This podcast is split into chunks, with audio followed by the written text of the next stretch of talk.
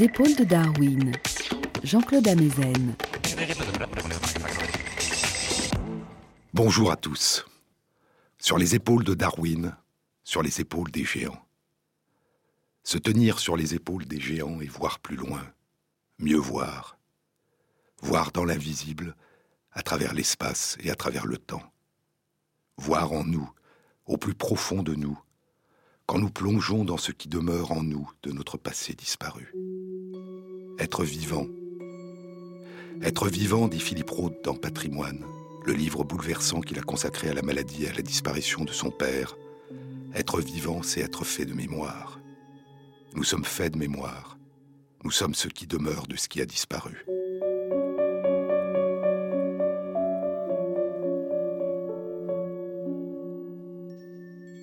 Ce tintement de la sonnette du jardin de Combray, dit Proust dans le temps retrouvé.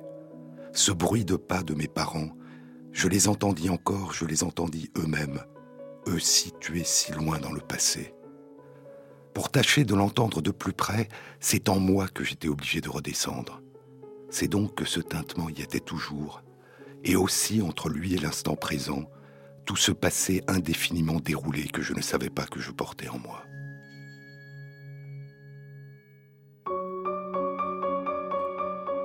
La date à laquelle j'entendais le bruit de la sonnette du jardin de Combray, si distant et pourtant intérieur, était un point de repère dans cette dimension énorme que je ne savais pas avoir. J'avais le vertige de voir au-dessous de moi, en moi pourtant, comme si j'avais des lieux de hauteur, tant d'années.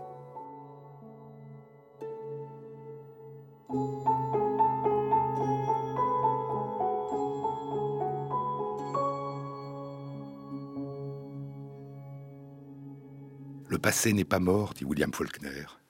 Le passé n'est pas mort, il n'est pas même passé.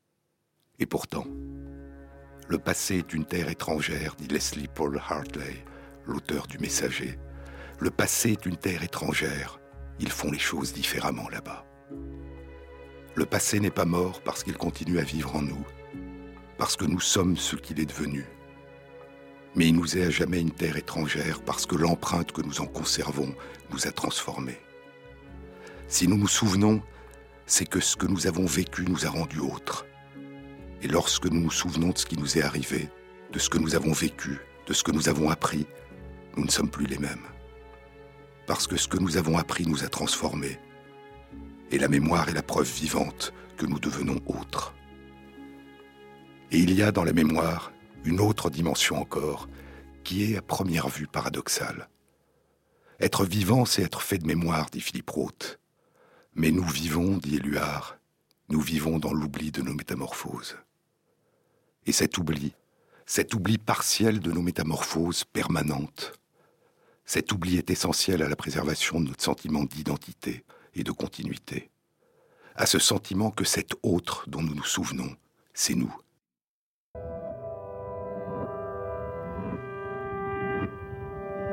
Les réseaux de cellules nerveuses qui nous permettent aujourd'hui de reconnaître sans étonnement notre visage dans le miroir ont changé de manière subtile, dit le chercheur en neurosciences Antonio Damasio, s'adaptant progressivement aux modifications que le passage du temps a causées. Si nous savons que c'est de nous qu'il s'agit, c'est parce que nous avons en partie oublié que nous avons changé. La mémoire n'est pas uniquement un phénomène de réémergence en nous du passé, un phénomène de reconnaissance de ce qui nous est arrivé alors que nous étions autres. Elle comporte aussi un sentiment intense de familiarité qui donne à nos souvenirs leur dimension d'authenticité. C'est à nous que c'est arrivé, c'est nous qui l'avons vécu, c'est de nous qu'il s'agit.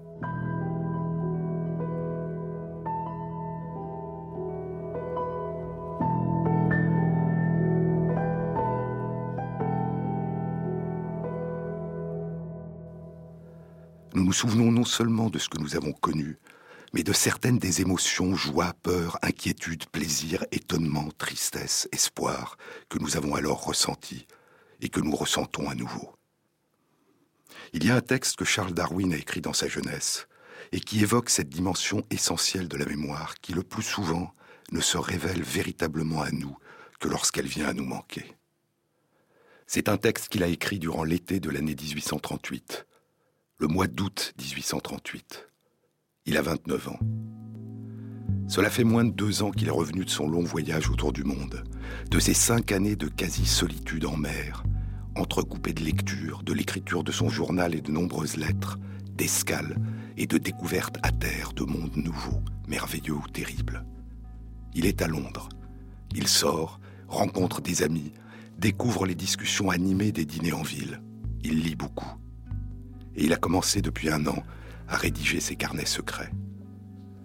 Dans les carnets secrets qu'il a intitulés Zoonomia, les lois de la vie, il est en train d'élaborer de manière concise et elliptique sa théorie des origines et de l'évolution du vivant. Dans un an, il l'aura établi. Sur une page, il a inscrit un mot en portugais, cuidado, sois prudent.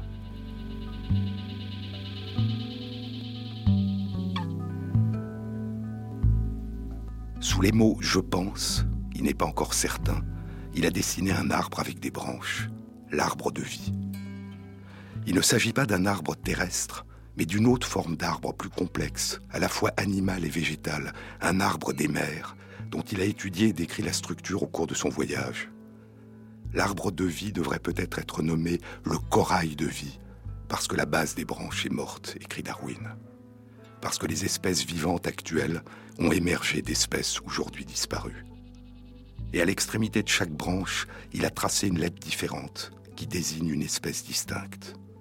C'est l'ébauche du seul dessin qui illustrera 22 ans plus tard son livre de l'origine des espèces, un schéma stylisé et abstrait de l'arbre, du buisson touffu de l'évolution, qui figure l'origine commune de toutes les espèces vivantes présentes et passées. Darwin ne parle pas d'évolution des espèces, mais, comme Jean-Baptiste Lamarck, de transmutation des espèces. Puis il écrit Si l'on considère que les espèces peuvent passer l'une dans l'autre, alors le tissu entier se déchire et s'effondre. Mais l'être humain, le merveilleux être humain est une exception. Et trois lignes plus bas, il écrit Non, l'être humain n'est pas une exception.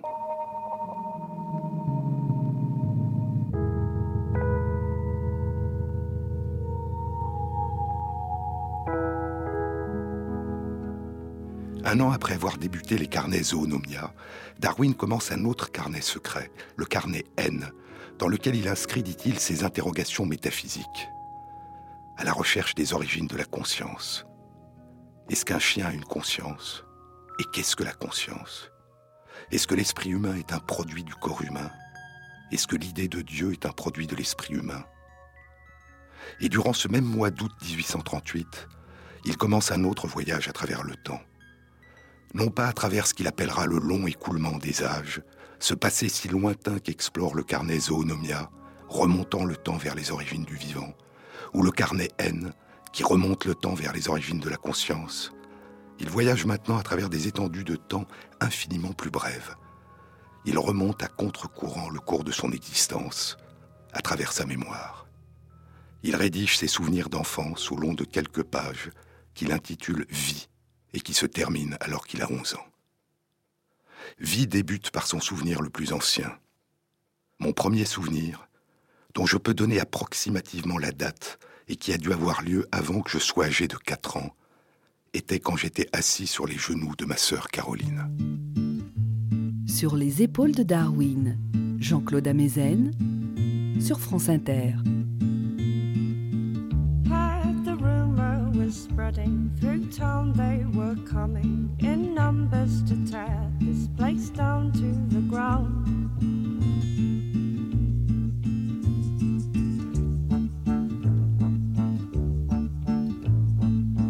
And there they come in their twos and their threes with their guns to the front, so you can't fail to see.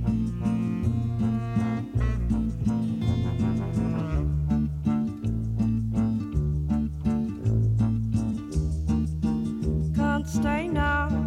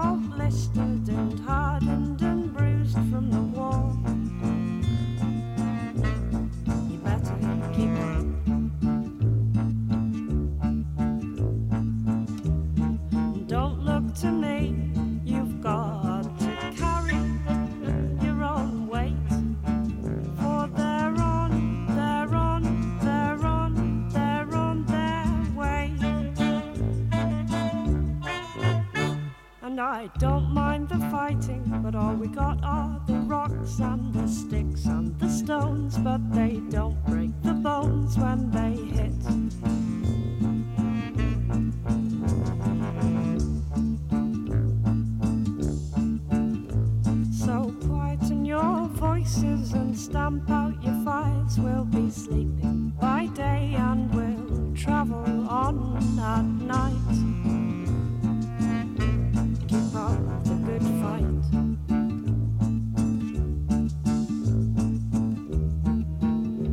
stay nice.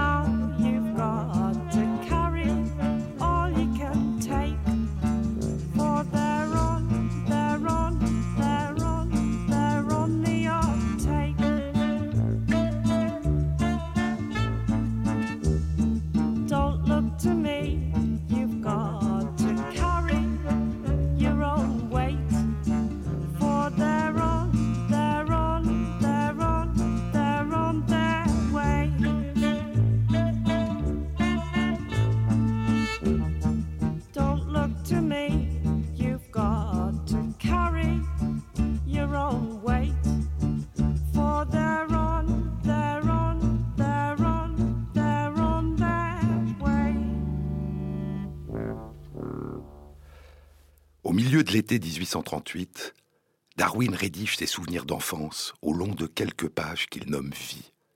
Et Vie débute par son souvenir le plus ancien. Mon premier souvenir dont je peux donner approximativement la date et qui a dû avoir lieu avant que je sois âgé de 4 ans était quand j'étais assis sur les genoux de ma sœur Caroline. Pendant qu'elle était en train d'éplucher une orange pour moi, une vache courut devant la fenêtre, ce qui me fit bondir, et je reçus une mauvaise entaille dont je conserve aujourd'hui encore la cicatrice. De cette scène, je me souviens de l'endroit où j'étais assis et de la cause de ma frayeur, mais je ne me souviens pas de l'entaille elle-même. Puis Darwin s'interroge, se souvient-il réellement de ce qu'il a vécu, ou croit-il s'en souvenir parce qu'on lui en aurait parlé? Je pense que mon souvenir est réel, dit-il. Je pense que mon souvenir est réel et n'a pas pour origine, comme cela arrive souvent dans de tels cas, d'avoir été entendu et répété si souvent qu'on en a une image tellement vive qu'on ne peut plus la distinguer d'un souvenir réel de l'événement. Je pense que mon souvenir est réel parce que je me rappelle clairement dans quelle direction la vache courait et que c'est un détail qu'on ne m'aurait probablement pas raconté.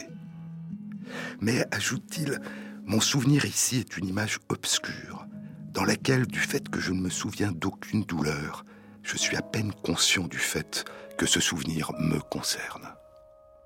Une quarantaine d'années après avoir écrit Vie, Darwin rédige son autobiographie à l'intention de sa famille. Il écrit comme s'il était déjà ailleurs, comme si j'étais un homme mort dans un autre monde, me retournant pour jeter derrière moi un regard sur ma propre vie. Mais étrangement, il tait ce premier souvenir.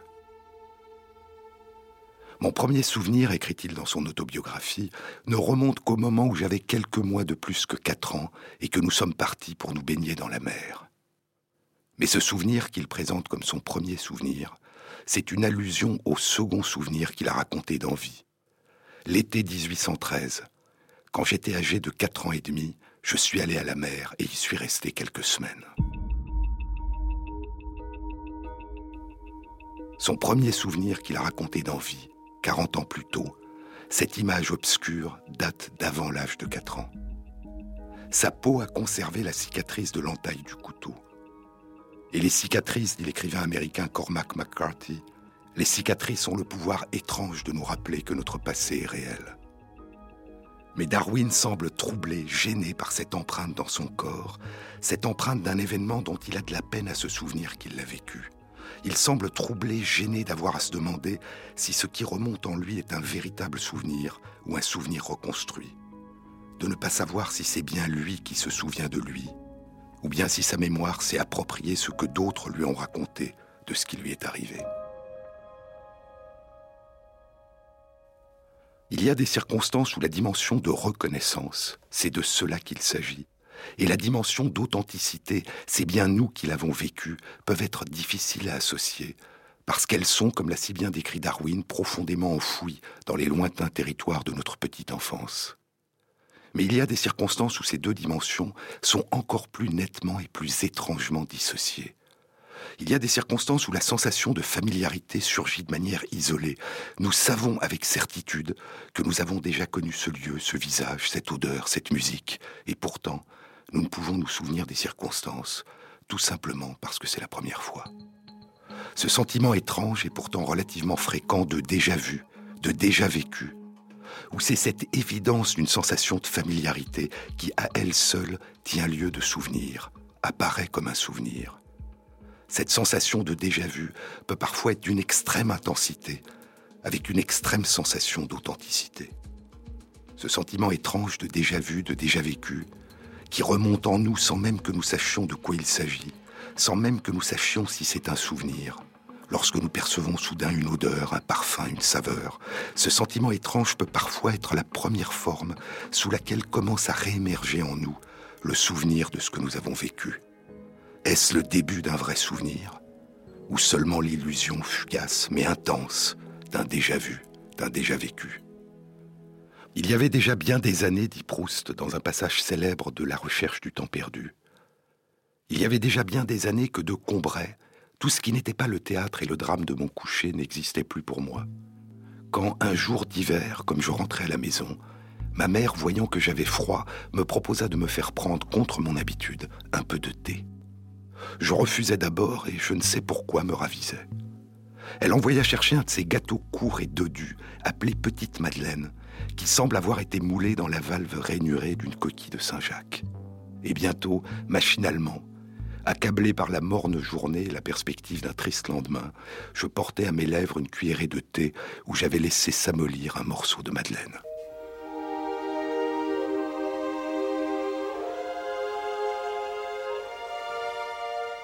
Mais à l'instant même où la gorgée mêlée de miettes de gâteau toucha mon palais, je tressaillis, attentif à ce qui se passait d'extraordinaire en moi. Un plaisir délicieux m'avait envahi, isolé, sans la notion de sa cause.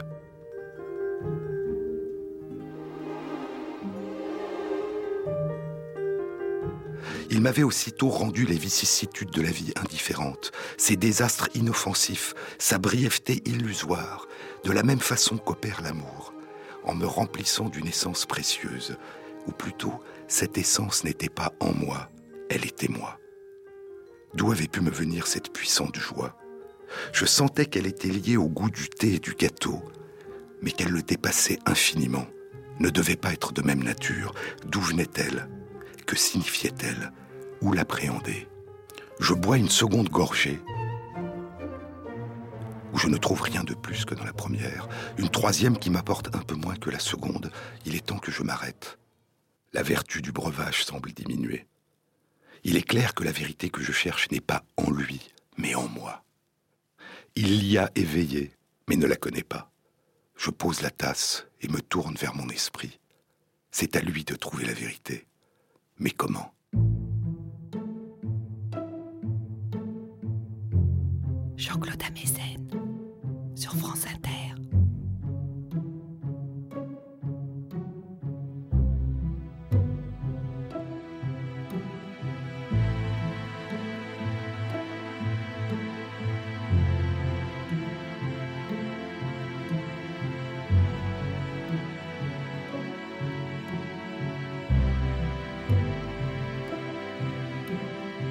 Madame rêve d'atomiseurs et de cylindres si longs qu'ils sont les seuls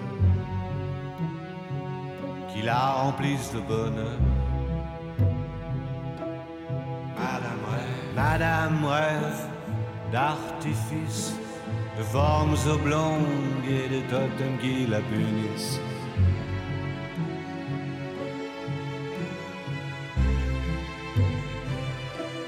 Rêve d'archipel, de vagues perpétuelles, sismiques et sensuelles.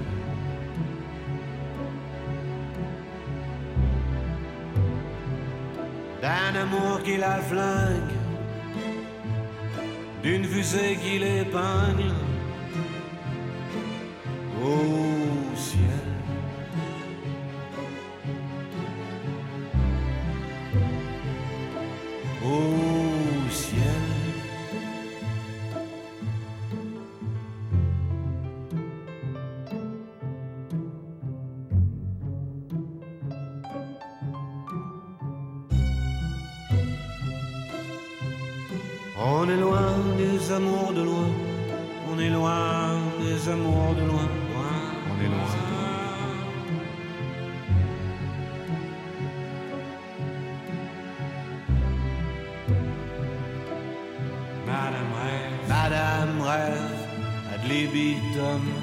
comme si c'était tout comme dans les prières, qui emprisonne et vous libère. Madame rêve d'apesanteur, des heures, des heures de voltige à plusieurs.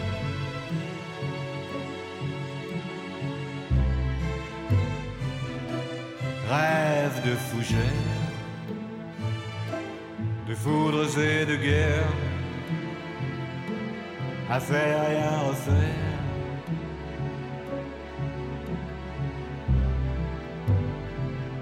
d'un amour qui la flingue, d'une fusée qui l'épingle.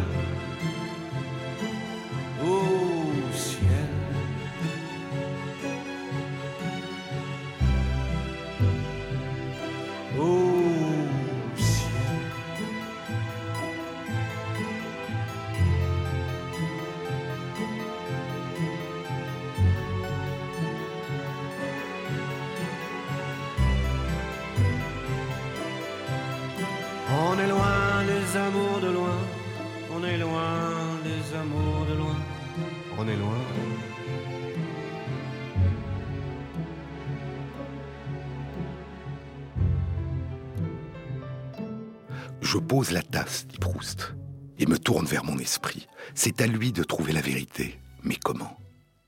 Grave incertitude. Toutes les fois que l'esprit se sent dépassé par lui-même. Quand lui, le chercheur, est tout ensemble pays obscur où il doit chercher et où tout son bagage ne lui sera de rien. Chercher, pas seulement créer. Mon esprit est en face de quelque chose qui n'est pas encore et que seul il peut réaliser puis faire entrer dans sa lumière. Et je recommence à me demander quel pouvait être cet état inconnu qui n'apportait aucune preuve logique, mais l'évidence de sa félicité, de sa réalité. Je veux essayer de le faire réapparaître. Je demande à mon esprit un effort de plus, de ramener encore une fois la sensation qui s'enfuit. Mais sentant mon esprit qui se fatigue sans réussir, je le force au contraire à prendre cette distraction que je lui refusais, à penser à autre chose, à se refaire avant une tentative suprême. Puis une deuxième fois, je fais le vide devant lui. Je remets en face de lui la saveur encore récente de cette première gorgée. Et je sens tressaillir en moi quelque chose qui se déplace, voudrait s'élever, quelque chose qu'on aurait désancré à une grande profondeur. Je ne sais ce que c'est, mais cela monte lentement. J'éprouve la résistance et j'entends la rumeur des distances traversées. Certes, ce qui palpite ainsi au fond de moi, ce doit être l'image, le souvenir visuel qui, lié à cette saveur, tente de la suivre jusqu'à moi. Mais il se débat trop loin, trop confusément. À peine si je perçois le reflet neutre où se confond l'insaisissable tourbillon des couleurs remuées. Mais je ne peux distinguer la forme, lui demander, comme au seul interprète possible, de me traduire le témoignage de sa contemporaine, de son inséparable compagne, la saveur. Lui demander de m'apprendre de quelles circonstances particulières, de quelle époque du passé il s'agit.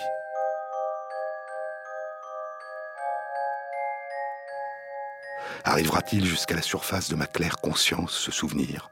L'instant ancien que l'attraction d'un instant identique est venue de si loin, solliciter, émouvoir, soulever tout au fond de moi Je ne sais. Maintenant je ne sens plus rien.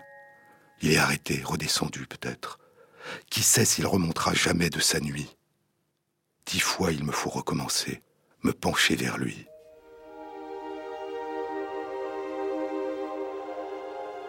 Et tout d'un coup, le souvenir m'est apparu.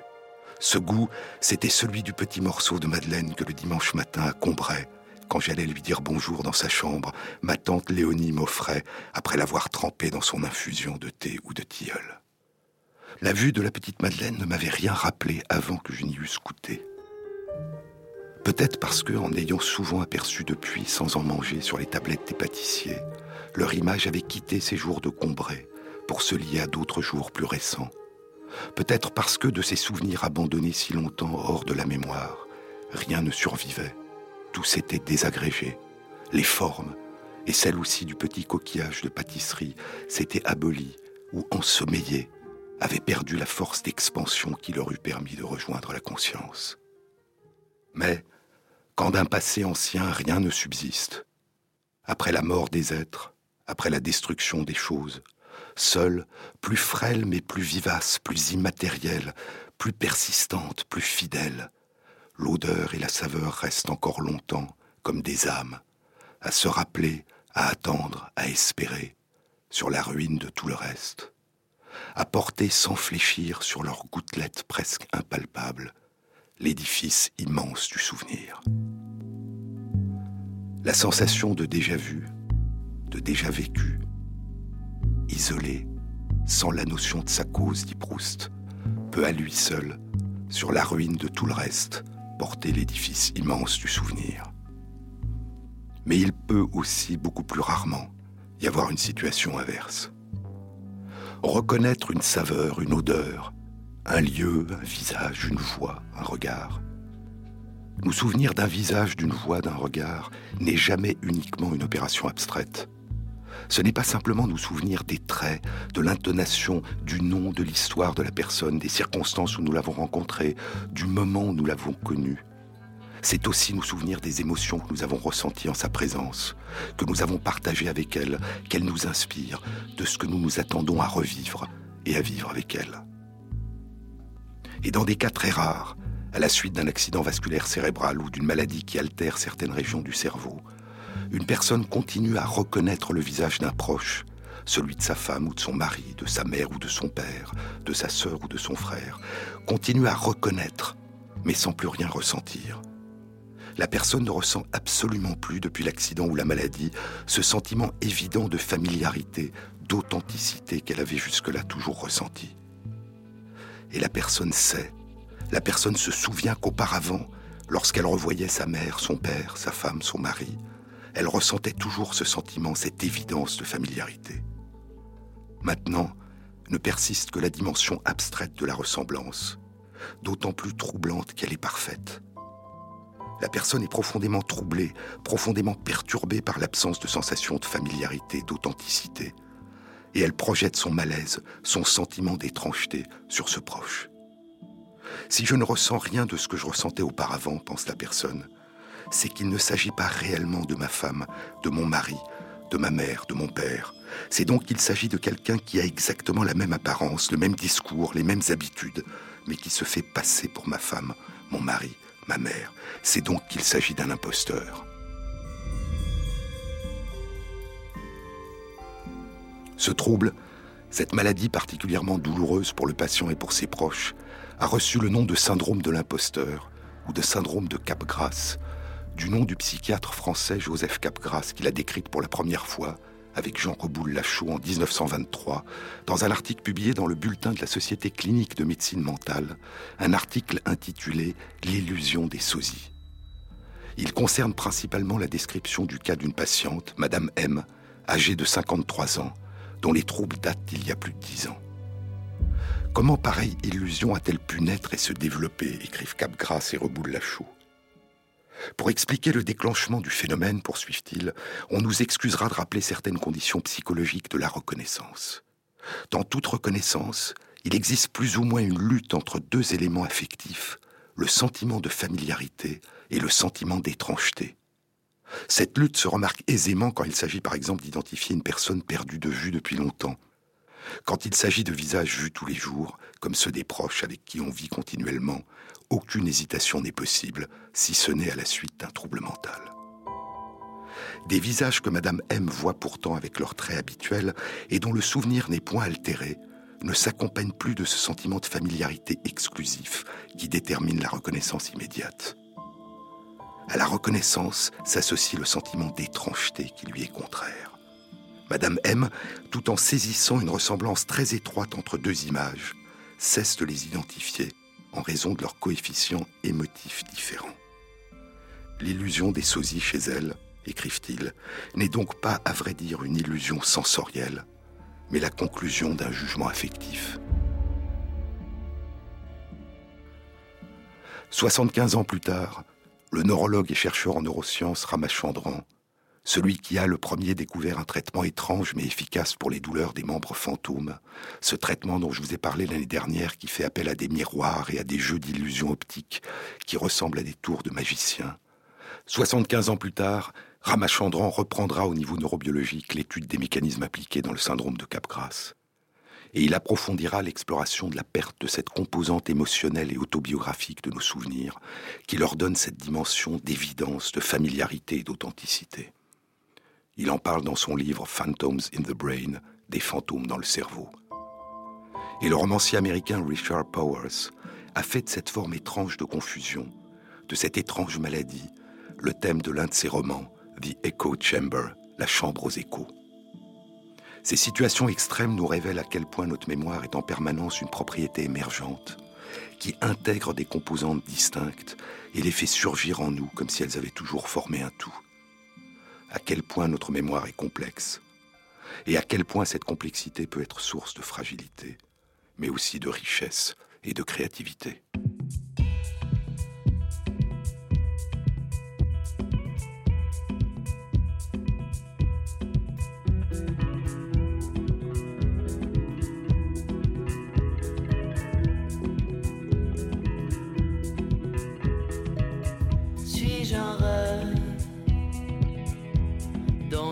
Tu t'installes.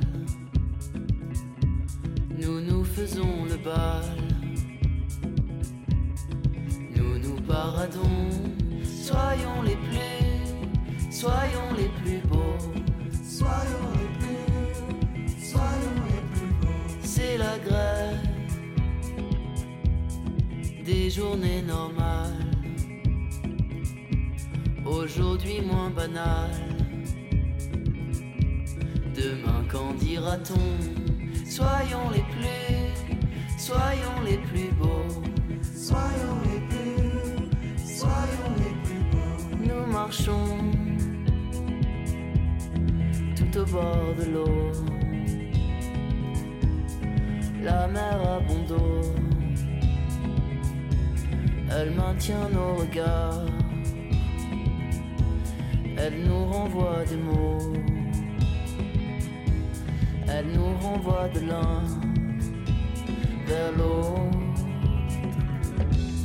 Soyons les plus, soyons les plus beaux. Soyons les plus, soyons les plus beaux. Je le sais, chacun de tes gestes abrite un vainqueur.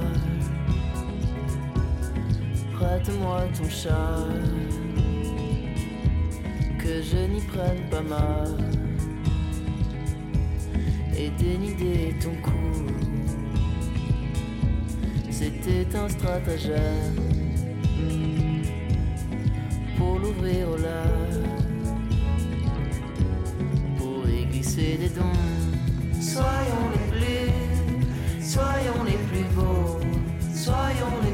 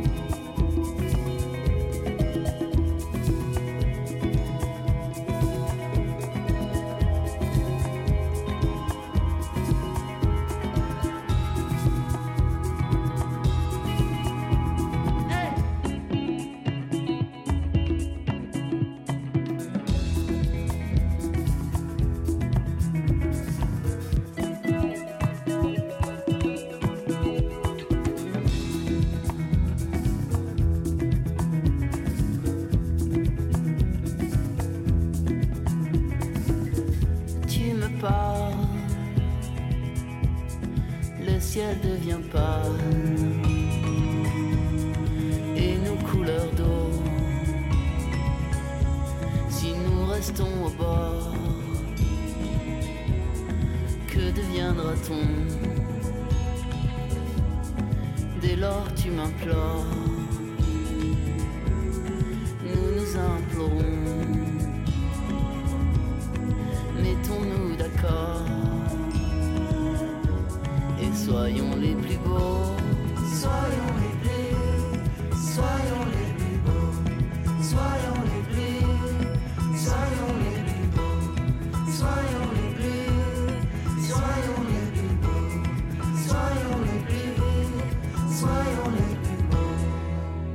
Jean-Claude Amezen sur les épaules de Darwin. Qu'est-ce qui donne à nos souvenirs cette sensation de familiarité, ce sentiment d'évidence que c'est bien nous qui les avons vécus Cette certitude, dit Proust, que ce n'est pas en moi, mais que c'est moi. Ou au contraire, quand cette familiarité fait défaut, ce sentiment étrange que décrit Darwin à propos de son plus ancien souvenir d'enfance, cette sensation que je suis à peine conscient que ce souvenir me concerne. Il y a dans nos souvenirs de si nombreuses dimensions qui se mêlent. La dimension de ce qui s'est produit, la dimension spatiale, le souvenir du lieu, la dimension temporelle, le moment de notre vie, la dimension du contexte, les liens avec d'autres événements que nous avons vécus, la dimension émotionnelle, ce que nous nous attendions à ressentir et ce que nous avons ressenti, la dimension cognitive, ce que nous avons appris. Et il y a cette sensation de familiarité, d'authenticité. C'est à nous que c'est arrivé. C'est nous qui l'avons vécu. Je vous ai parlé la semaine dernière de l'hippocampe, cette petite région située dans les profondeurs de notre cerveau qui participe de manière essentielle à l'inscription de nos souvenirs récents dans notre mémoire durable. Pendant notre sommeil, des réseaux de cellules nerveuses se réactivent dans l'hippocampe, faisant revivre en nous certaines des expériences que nous avons vécues à l'état de veille. Et pendant des jours, des semaines, certains de ces réseaux continuent à se réactiver, en phase, en synchronisation avec d'autres réseaux localisés à la surface de notre cerveau, dans le cortex cérébral.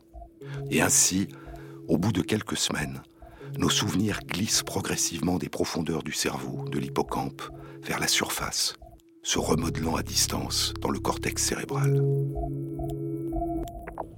De nombreuses études ont montré que des lésions complètes de l'hippocampe, chez nous et chez les animaux, provoquent une abolition de la capacité à mobiliser les souvenirs récents. Mais ces lésions n'empêchent pas la mobilisation des souvenirs anciens. Elles n'empêchent pas la mobilisation de nos souvenirs anciens, y compris ceux pour lesquels la composante de familiarité est maximale, non pas simplement le souvenir de ce que nous avons appris, mais le souvenir de ce que nous avons vécu, ce qu'on appelle la mémoire autobiographique. Et de ces études est née une hypothèse, une théorie, selon laquelle l'inscription en nous d'une mémoire durable requiert la présence et l'activité de l'hippocampe, mais qu'au bout de quelques semaines ou de quelques mois, nos souvenirs ont quitté les réseaux de cellules nerveuses de l'hippocampe et se sont relocalisés dans de nouveaux réseaux à la surface de notre cerveau, libérant l'hippocampe de son rôle transitoire de gardien de la mémoire et lui permettant de se consacrer à l'inscription de mémoires nouvelles. Mais d'autres études plus récentes d'imagerie cérébrale en temps réel indiquent que la mobilisation de souvenirs autobiographiques anciens s'accompagne d'une activation de l'hippocampe. Et une étude publiée l'an dernier dans la revue Current Biology suggère que les souvenirs anciens mobilisés à partir des réseaux localisés à la surface du cerveau seraient des souvenirs de nature plus générale, plus abstraite que ceux qui persisteraient dans l'hippocampe et pourraient être mobilisés directement à partir de l'hippocampe. De ces études est née une autre hypothèse, une autre théorie, selon laquelle les souvenirs anciens, autobiographiques, riches d'émotions et de détails singuliers, étroitement associés aux événements tels que nous les avons vécus, demeureraient en partie sous forme de traces dans l'hippocampe. Et que les traces qui ont migré et se sont relocalisées à la surface du cerveau concerneraient des généralisations, des abstractions, des enseignements que nous aurions tirés de ces expériences vécues. Ces deux hypothèses, ces deux théories, l'une selon laquelle les souvenirs anciens migrent en totalité de l'hippocampe vers la surface du cerveau, l'autre selon laquelle les souvenirs anciens ont deux composantes, l'une plus abstraite, qui a migré à la surface du cerveau, l'autre plus familière et plus précise, plus proche de l'expérience initialement vécue, qui demeurerait dans l'hippocampe. Ces deux théories font l'objet de débats et de controverses animées. À la fin du mois dernier, une étude a été publiée dans la revue Cell. Ces résultats sont particulièrement surprenants. Ils apportent un éclairage nouveau et posent à leur tour des questions nouvelles. Cette étude ne porte pas sur nous. Elle concerne de lointains parents à nous, de petits mammifères, des souris. Les chercheurs ont étudié des souris qu'ils ont génétiquement modifiées, de telle manière que les cellules nerveuses de leur hippocampe puissent être inactivées à la demande pendant une durée déterminée. Ils ont soumis les souris à un apprentissage conditionné, qui induit une mémoire à long terme. Trois mois plus tard, les souris se souviennent et se comportent dans une situation particulière de la même manière que celle qu'elles ont initialement apprise. Elles se souviennent. Leur comportement indique qu'elles se souviennent de ce qu'elles ont appris comme ce qui a été récemment mis en évidence en ce qui concerne la mobilisation des souvenirs anciens chez nous. Il y a chez les souris une activation à la fois de l'hippocampe et de régions localisées à la surface du cerveau. Lorsque les chercheurs ont inactivé l'ensemble des cellules de l'hippocampe au moment même où les souris se trouvaient dans la situation qui mobilisait leur mémoire, les souris sont devenues incapables de se souvenir, en tout cas de se comporter comme elles l'avaient appris et l'impossibilité d'activer l'hippocampe s'accompagne d'une impossibilité d'activer les autres régions situées à la surface du cerveau. En d'autres termes, les traces des souvenirs anciens qui ont migré à la surface du cerveau ne peuvent être réactivées que s'il y a d'abord une activation de l'hippocampe. Et ces résultats suggèrent non seulement que les souvenirs anciens sont localisés en partie dans l'hippocampe et en partie à la surface du cerveau, ils suggèrent aussi que la réactivation des traces qui ont migré à la surface du cerveau ne peut avoir lieu que si les traces présentes dans l'hippocampe sont elles-mêmes réactivées. Mais comment réconcilier ces résultats étranges avec toutes les études antérieures indiquant une conservation des souvenirs anciens et des apprentissages anciens en cas de lésion complète de l'hippocampe quelle pouvait être l'explication de cette discordance oh, oh,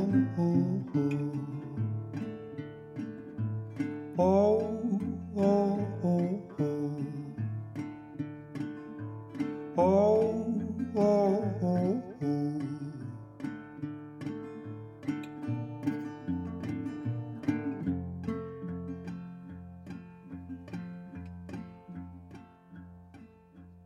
Death, she must have been your will. Up on beneath the reaper's veil. With your voice, my belly sunk, and I began to feel so drunk. Candle, candle on my clock Oh Lord, I must have heard you knock me out of bed as the flames licked my head and my lungs filled up black in their tiny little shack. It was real and I repent. All those messages you sent clear as day, but in the night, oh, I couldn't get it right.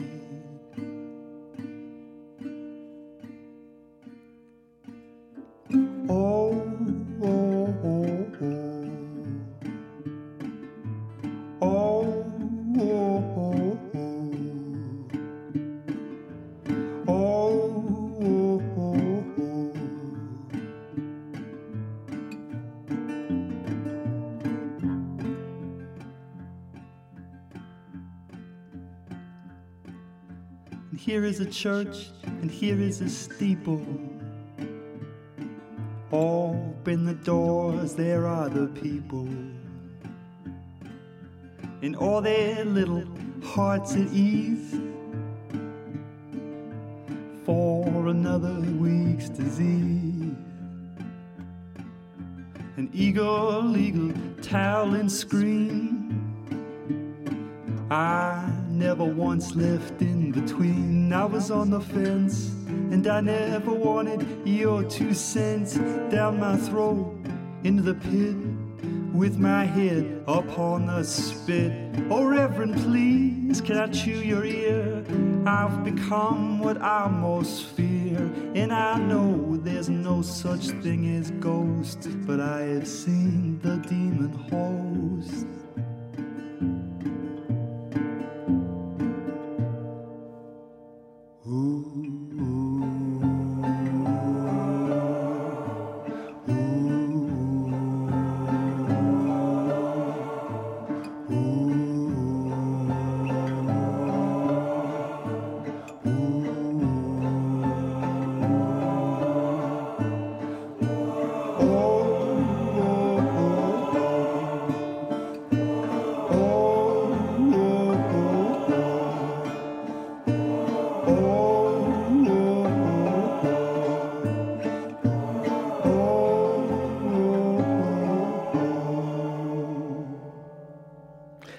Après la survenue d'une lésion complète et définitive de l'hippocampe, les souvenirs anciens sont préservés.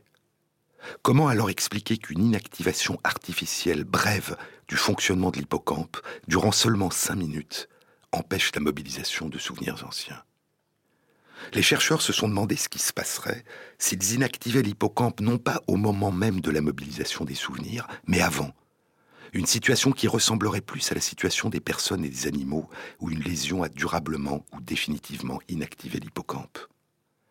Et ils ont constaté un phénomène étonnant.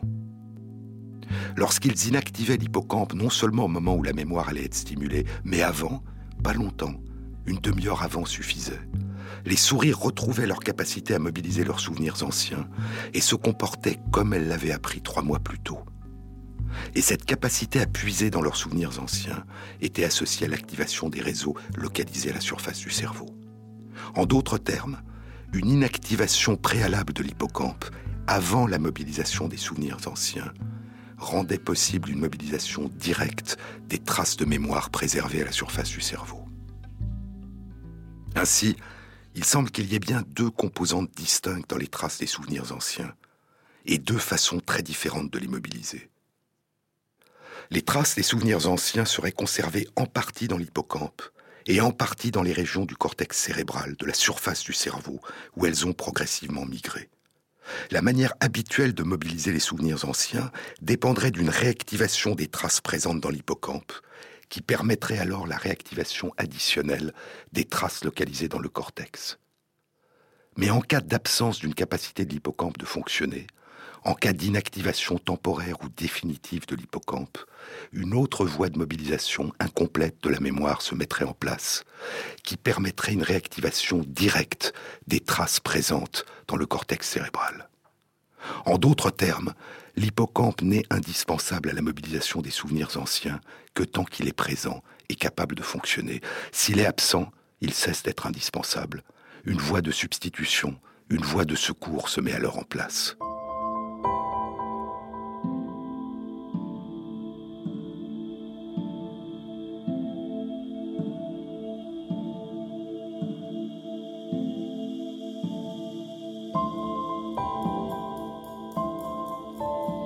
Mais les souvenirs anciens n'auront probablement pas alors la même coloration, la même consistance, la même saveur, ni la même signification. Nous ne pouvons le savoir, dans ce cas il s'agit de souris, et elles ne peuvent nous dire si les souvenirs qui remontent en elles sont de nature différente dans ces deux circonstances. Mais cette étude renforce l'idée que dans les traces que nous conservons de nos souvenirs anciens, il pourrait y avoir au moins deux composantes distinctes, deux types de traces. Les unes qui ont progressivement migré à la surface de notre cerveau, à mesure qu'elles devenaient plus générales, plus abstraites, plus riches d'enseignements que nous avons pu tirer de nos expériences vécues. Et les autres, qui persistent encore dans l'hippocampe, peut-être plus personnelles, plus familières, plus authentiques, plus riches des détails précis de nos premières impressions. Plus riches peut-être de cette sensation qui remonte dans la mémoire de Proust, de cette sensation qui l'envahit quand il sent revivre en lui ce qu'il ne sait pas encore qu'il est en train de revivre. Mais si l'hippocampe joue un rôle essentiel dans l'inscription en nous de la mémoire durable, il n'est pas seul. D'autres régions du cerveau participent dès le début, avant même que nos souvenirs ne commencent à migrer vers la surface et à devenir durables. D'autres régions du cerveau participent dès le début à cette inscription en nous de ce que nous vivons réécrivant en nous nos souvenirs et nous réécrivant, sous la forme d'une narration personnelle, singulière, intime, qui devient non seulement la trace en nous de ce que nous avons vécu, mais qui devienne une partie de nous. Car il n'est pas encore suffisant d'avoir des souvenirs, dit Rilke. Il faut d'abord qu'ils se confondent avec notre sang, avec notre regard, avec notre geste. Il faut qu'ils perdent leur nom et qu'ils ne puissent plus être discernés de nous-mêmes alors nous pouvons véritablement commencer à revivre, sous une autre forme, ce que nous avons déjà vécu.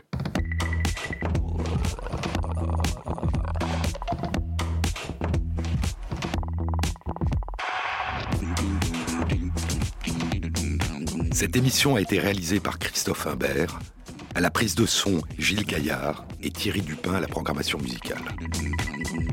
Et merci à Christophe Magère qui intègre sur la page de l'émission sur le site franceinter.fr les références aux articles scientifiques et aux livres dont je vous ai parlé. Bon week-end à tous, à la semaine prochaine.